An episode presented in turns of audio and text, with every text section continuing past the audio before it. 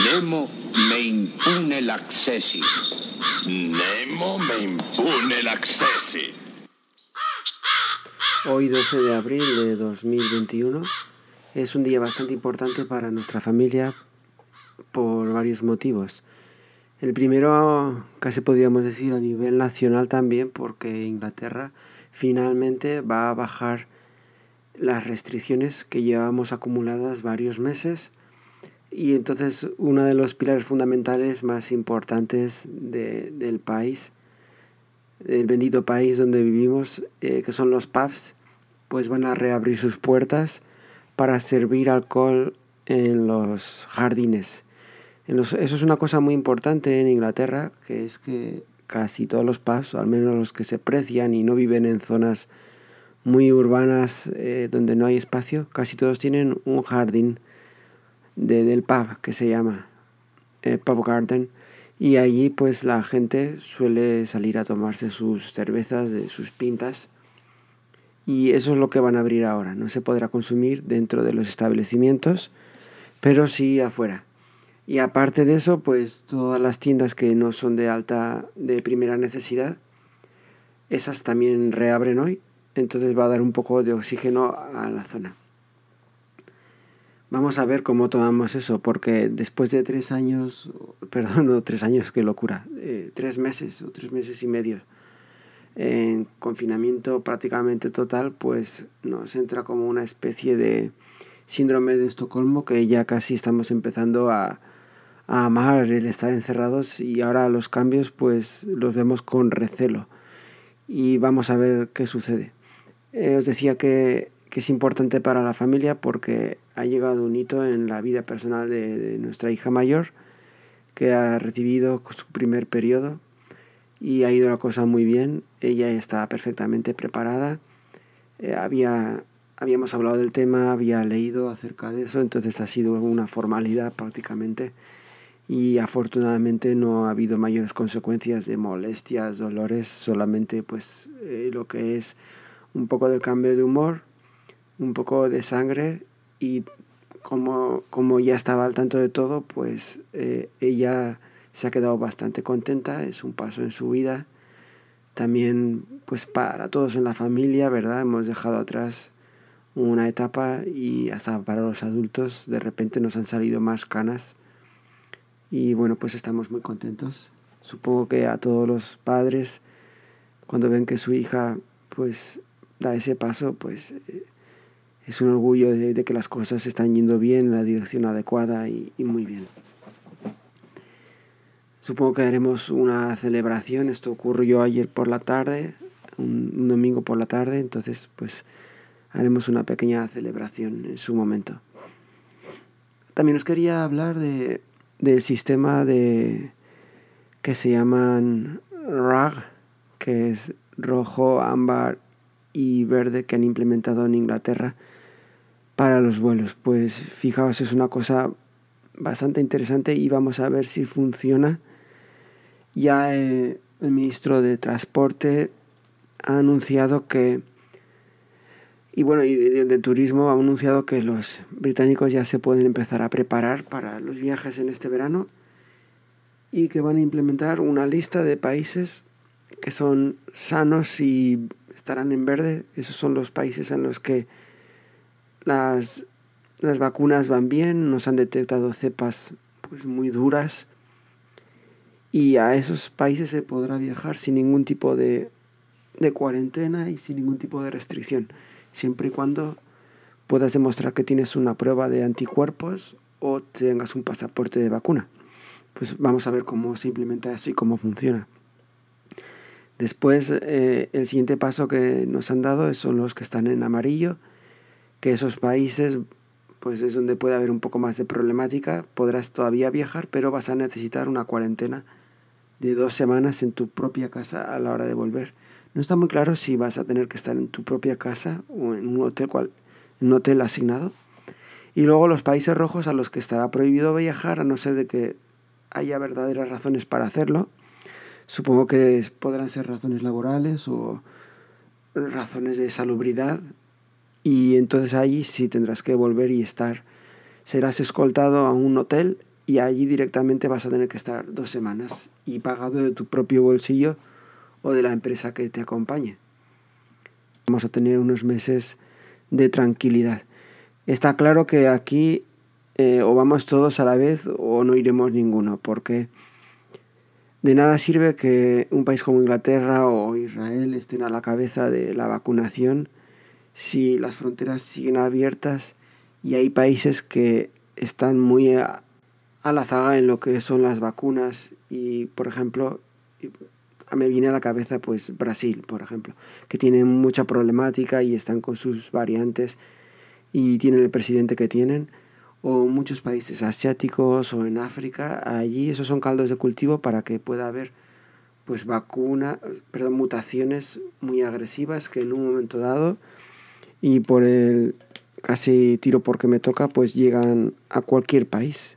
Entonces es cuestión de tiempo, es cuestión de tiempo de que las cosas se pongan peor y solo podemos hacer que intentar ayudarnos todos y, trabajar como una humanidad que finalmente es lo que somos. ¿no? no podemos abstraernos, si antes nos abstraíamos de la naturaleza, ahora no podemos abstraernos de otros países, tenemos que estar eh, en todo esto juntos. La segunda parte que quería comentar eh, hoy en el podcast es una curiosidad de, de la escuela de, de mis hijos. Fijaos que en Inglaterra no es obligatorio llevar mascarillas a los niños, ni siquiera de 12, 15 años. Es opcional, es optativo y se deja un poco en el buen hacer de las familias que, piensen en los profesores, que piensen en la, salud pública y que decidan que sus hijos pues, o hijas lleven sus mascarillas. Pero claro, pues eso está la minoría abnegada que dice el 10% de niños que dicen no, no, no, no, nosotros bueno, en realidad son las familias que dicen que no vamos a llevar las mascarillas, oye, que eso no va con nosotros. Y luego ya dentro de, ese 10% pues hay rangos, que unos dicen que, que no creen en, el COVID o no creen ni siquiera en la teoría de los gérmenes, que eso es, bueno, pone los pies, los, los pelos de punta, pensar que alguien a estas alturas te pueda decir eso y, y a mí me ha llegado de primera mano. Bueno, pues en nuestro caso particular, en la clase de nuestra hija, hay una niña que, cuyos papás no la están dejando llevar mascarilla.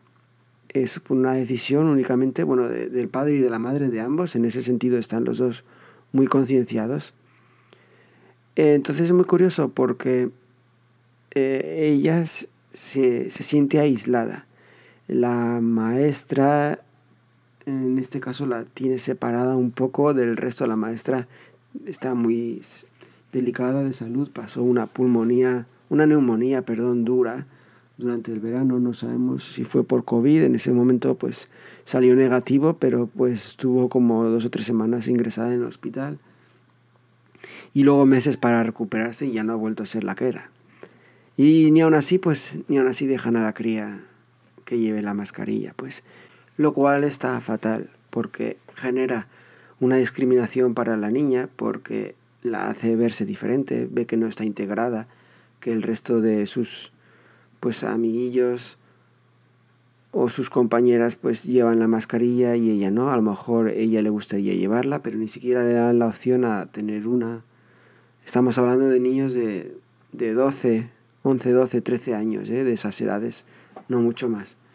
Bueno, pues en la clase hay dos, en concreto hay dos niños que uno de ellos tiene problemas de salud, de asma, y quizás unos padres hipocondriacos, aunque también tienen asma, y no ha estado yendo a la escuela desde eh, marzo de 2020, y ahí lleva más de un año sin asistir a la escuela. Y este niño pues hace las clases por Zoom, bueno, me imagino será un sistema online, no sé si es Zoom o algún otro software. El caso es que ponen el ordenador allí y la cara del niño está en un pupitre, ya os lo imagináis, parece, parece sacado de los supersónicos. Pues ahí está el niño. Y luego hay otro niño que tiene un hermano que tiene, pues está débil de salud, eh, está muy fastidiadete y el papá me parece que también tiene alguna algún problema médico de estos severos que los típicos que dicen que si te coge el COVID, pues te puede dejar cao o te puede machacar. Pues están estos dos niños que tienen sus... Eh, aparecen ahí en un ordenador y ellos siguen la lección por, online. Bueno, pues eh, recientemente hablando con la profesora, fijaos lo que ha ocurrido, que decían que uno de los niños al menos estaba listo para volver, pero que no se atrevían a volver sin, si no iban todos los otros demás de la escuela, pero, perdón, del salón, porque los niños más pequeños de la escuela están exentos, completamente exentos, quiero decir, ni siquiera es eh, optativo.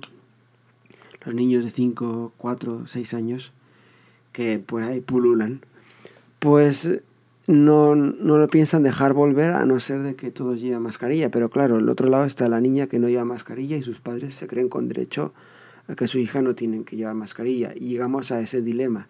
¿Quién tiene la autoridad? ¿Quién tiene la razón?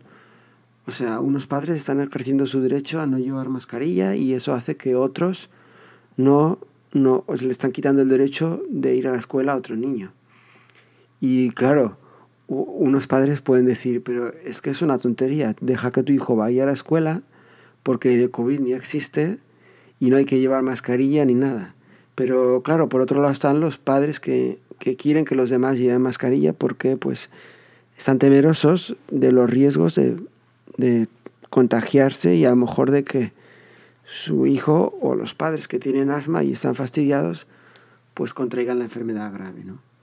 Entonces, bueno, pues es una situación dura, es, es difícil. A mí me rompe el corazón ver que el niño tiene que asistir la clase desde internet y los otros padres pues están tan tranquilamente. Y, y es que es una... Eh, me parece que es un poco de egoísmo ¿no? de los padres que no quieren dejar que su hija lleve la mascarilla y no se ponen en los pies de, la otra persona. Si fuera al revés, si a ellos les obligaran a llevar la mascarilla, seguro que estarían clamando por sus derechos y estarían diciendo, no, oye, aquí nos están pisoteando las decisiones de los demás, pero al revés, ahí parece que no cuenta, ¿no? Me duele mucho. Entonces voy a ver en cuanto tengo la oportunidad de hablar con los padres, que por cierto, pues no me llevo mal, son amiguetes, y pues voy a, a darles un capón, porque aquí es que son muy mirados para decir ciertas cosas, son todos con una corrección así bastante política y social, que no nos decimos las cosas a la cara, pero hay ciertas cosas que hay que decirlo, ¿no? Al menos abrir el melón, que se pueda debatir y ver si se puede llegar a una solución. Y por supuesto, pues yo no sé si tendrán razón o no, pero los padres que tienen un hijo en casa están diciendo que su hijo no va a poder volver a la escuela o no lo van a dejar volver hasta que todos los demás estén vacunados. Y claro, habrá por seguro y por descontado habrá niños que o niñas que no se van a vacunar o no los van a vacunar. Entonces, ¿qué? ¿Le vas a cerrar las puertas? Eh, es muy difícil, muy difícil de saber de cuál es... Pero, es, pero creo que se podría dialogar y se podría hablar. Esa es la clave. Que no nos cerremos en banda y que no tomemos posiciones extremistas. Porque esta, esta pandemia lo que está haciendo está polarizando un poco a la sociedad al menos los que estaban cerca de los extremos se han ido a los extremos completamente. Eh, yo tengo, no sé si lo he contado ya, un profesor de autoescuela que no cree en la teoría de los gérmenes. Claro, cuando me lo dijo, y estamos hablando de un país como Inglaterra, que es, es primer mundo y la gente tiene acceso a la educación, que se me cae el corazón a trozos porque, pues, encima se, se elige, ¿no? Eligen ir por esa vía de anticiencia y eso no es lo que nos va a salvar. No nos va a salvar ni como sociedad ni como seres humanos. Claro que si se ponen enfermos, ahí seguramente pues al médico van a ir, ¿no? Allí no van a tener problema. Bueno, espero que hayáis pasado un, un buen fin de semana. La semana pasada, jueves y viernes, estuve muy liado con el trabajo, que todavía lo, lo estoy conservando, a ver por cuánto tiempo.